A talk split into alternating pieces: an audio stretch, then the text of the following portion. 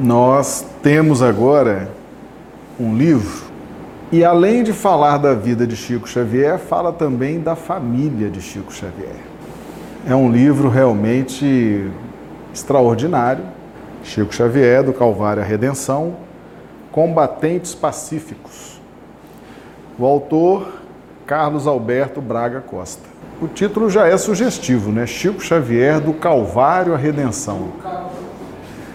Como assim do Calvário? E agora nós estamos descobrindo como são os projetos de Deus. Então, embora muitos possam idolatrar o médium, possam atribuir ao médium uma verdadeira, possam dar ao médium um verdadeiro atestado de idolatria, né? Mas estudos como esse, livros como esse, vêm nos trazer para uma realidade, para uma realidade até então desconhecida e que vem clarear ainda mais a nossa mente para que a gente possa alcançar o discernimento que precisamos. Esse é um livro do Carlos Alberto Braga Costa. É mineiro de Belo Horizonte e tem uma relação muito próxima com a família do Chico. E o Carlos Alberto já tinha uma relação muito próxima com Arnaldo Rocha. E graças a essa amizade com Arnaldo Rocha, o Carlos Alberto pôde trazer para nós o livro Chico, Diálogos e Recordações.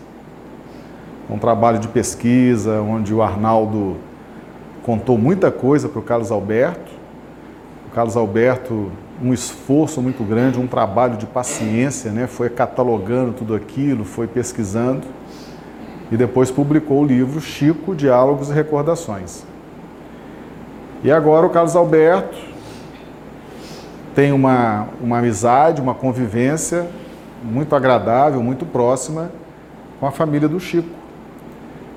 E então graças a essa amizade, a essa confiança, ele trouxe para todos nós agora esse livro aqui, Chico Xavier, do Calvário à Redenção. O primeiro capítulo desse livro é um capítulo marcante, impactante. Prova de fogo, um dia para se esquecer. Cidade de Sabará, Minas Gerais. Era o dia 1 de janeiro de 1980 um almoço fraterno na casa de Cidália Xavier, a comemoração do ano que se iniciava, 1 de janeiro de 1980.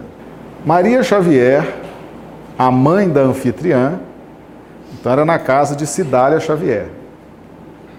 Maria Xavier é a mãe da Cidália.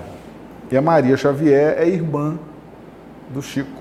Maria Xavier, a mãe de Cidália Xavier, furtou-se de estar presente, como nos últimos tempos, optando pelo isolamento. A cada dia o seu quadro depressivo agravava, aturdindo os familiares, e a reclusão tomava, tornava tudo mais complexo. Ela estava perdendo a batalha contra as forças espirituais. Na mesma proporção, os filhos se uniam buscando recursos morais para ajudar a heroína de suas vidas.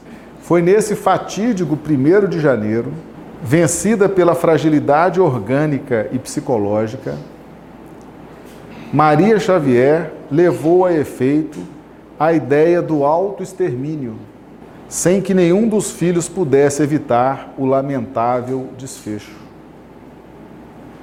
Álcool, fogo, desespero. Vocês sabiam disso? Que ninguém sabia, ou pouca gente sabia, né? Que é a irmã do Chico. À distância, Paulo Pena, seu filho, tem um pressentimento ruim, um aperto no coração. Instantaneamente recorda de sua mãe. Algo o impulsiona e imediatamente sai célere em busca de Maria Xavier, que nesse momento estava em apuros. Ao chegar no local do fato, o desespero tomou conta de Paulo.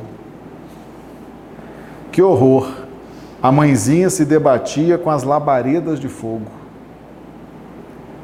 A cena foi traumática para o filho mais velho, e depois para os familiares que foram acionados às pressas.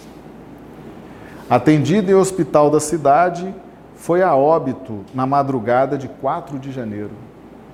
4 de janeiro de 1980. Em pouco tempo, a notícia estarreceu a comunidade da centenária Sabará, que aprendera a admirar e respeitar Maria Xavier. Um acontecimento para esquecer? Impossível. O que fazer? Esperar o tempo. Essa data que antes foi motivo de festa, pois em 4 de janeiro era aniversário de Jaci Pena, seu amado companheiro de jornada. Tornava-se a partir de então um marco a ser superado. Então ela faleceu no dia 4 de janeiro. Tacou fogo no corpo, no dia 1 de janeiro. Foi socorrida, hospitalizada e faleceu no dia 4 de janeiro, dia do aniversário do companheiro. O rio do tempo deságua na misericórdia da providência divina, ensina a sabedoria da vida. No entanto, como avançar? Eis o mistério para ser descoberto.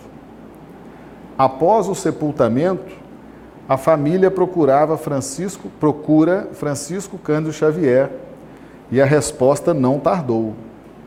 O irmão de Maria Xavier, Chico era irmão da Maria Xavier, perplexo com a fatídica notícia, passou a auxiliá-los, curando as suas próprias dores pela perda de sua mais próxima irmã.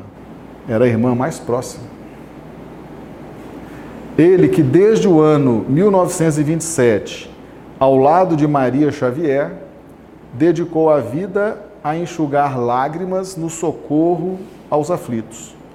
Com essa novidade, compreendia que teria que secar o próprio pranto, junto dos filhos da inesquecível Tiquinha, apelido de Maria Xavier.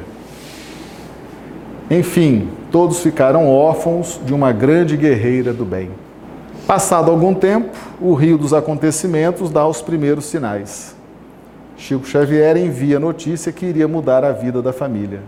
Através de uma carta, a bendita esperança adentra os corações. Eis um, eis um singelo resumo do que o leitor encontrará, de posse do bilhete para o início de uma longa e sinuosa viagem repleta de surpresas e emoções. Pouca gente sabia, né, desse fato. Pouca gente sabia.